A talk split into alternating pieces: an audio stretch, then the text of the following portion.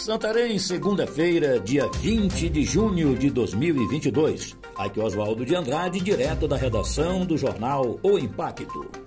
Confira comigo as notícias que são destaque na página do seu jornal O Impacto. Ciclista morre atropelado no bairro Diamantino.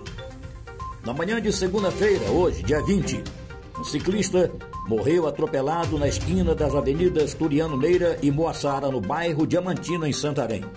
De acordo com informações, a vítima, identificada como Damião de Aguiar Lima, de 62 anos, estava em uma bicicleta motorizada quando foi atingida por uma carreta caçamba.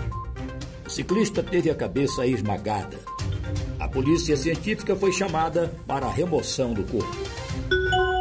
Santarém, Monte Alegre e Ananindeua receberão recursos federais para obras de saneamento. O governo federal, por meio do Ministério do Desenvolvimento Regional, vai repassar 16,6 milhões de reais para continuidade de obras de saneamento básico em 11 estados do país. Serão beneficiados municípios dos estados da Bahia, Ceará, Espírito Santo, Goiás, Mato Grosso do Sul, Pará, Paraná, Rondônia, Santa Catarina, Sergipe e São Paulo. Os investimentos em saneamento básico garantem a preservação do meio ambiente, a melhoria das condições de saúde e mais qualidade de vida para a população. Estamos nos esforçando para garantir recursos para a continuidade e a conclusão da maior quantidade possível de obras. Ladrão furta bicicleta de homenagem póstuma à vítima de trânsito em Santarém. No início da noite de domingo, dia 19, um vídeo publicado nas redes sociais mostra um indivíduo ainda não identificado furtando uma bicicleta pintada de branco em homenagem póstuma ao ciclista Rodolfo Miguel Costa Nogueira, e morreu após ser atropelado por uma carreta na Cuiabá BR-63.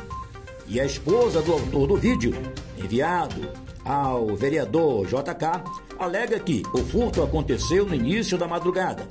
Ela diz: Ontem, volta de 40 minutos, meu esposo se deparou com esse ocorrido, bem em frente ao seminário. Essa bicicleta colocaram em homenagem a um senhor que veio a falecer em um acidente e ele estava de bicicleta. Corpo é encontrado boiando no rio Tapajós, na orla de Santarém. Na noite de domingo, dia 19, um corpo foi avistado boiando no rio Tapajós, na orla da Avenida Tapajós, em frente à Supercomã. Militares do 3 BPM estiveram no local e o Serviço de Atendimento Móvel de Urgência SAMU foi acionado para constatar o óbito.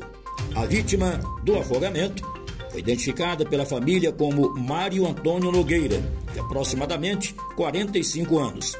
Segundo informações do SAMU, a vítima não apresentava sinais de violência. A polícia científica esteve no local, realizando a remoção do corpo para exame de necrópsia.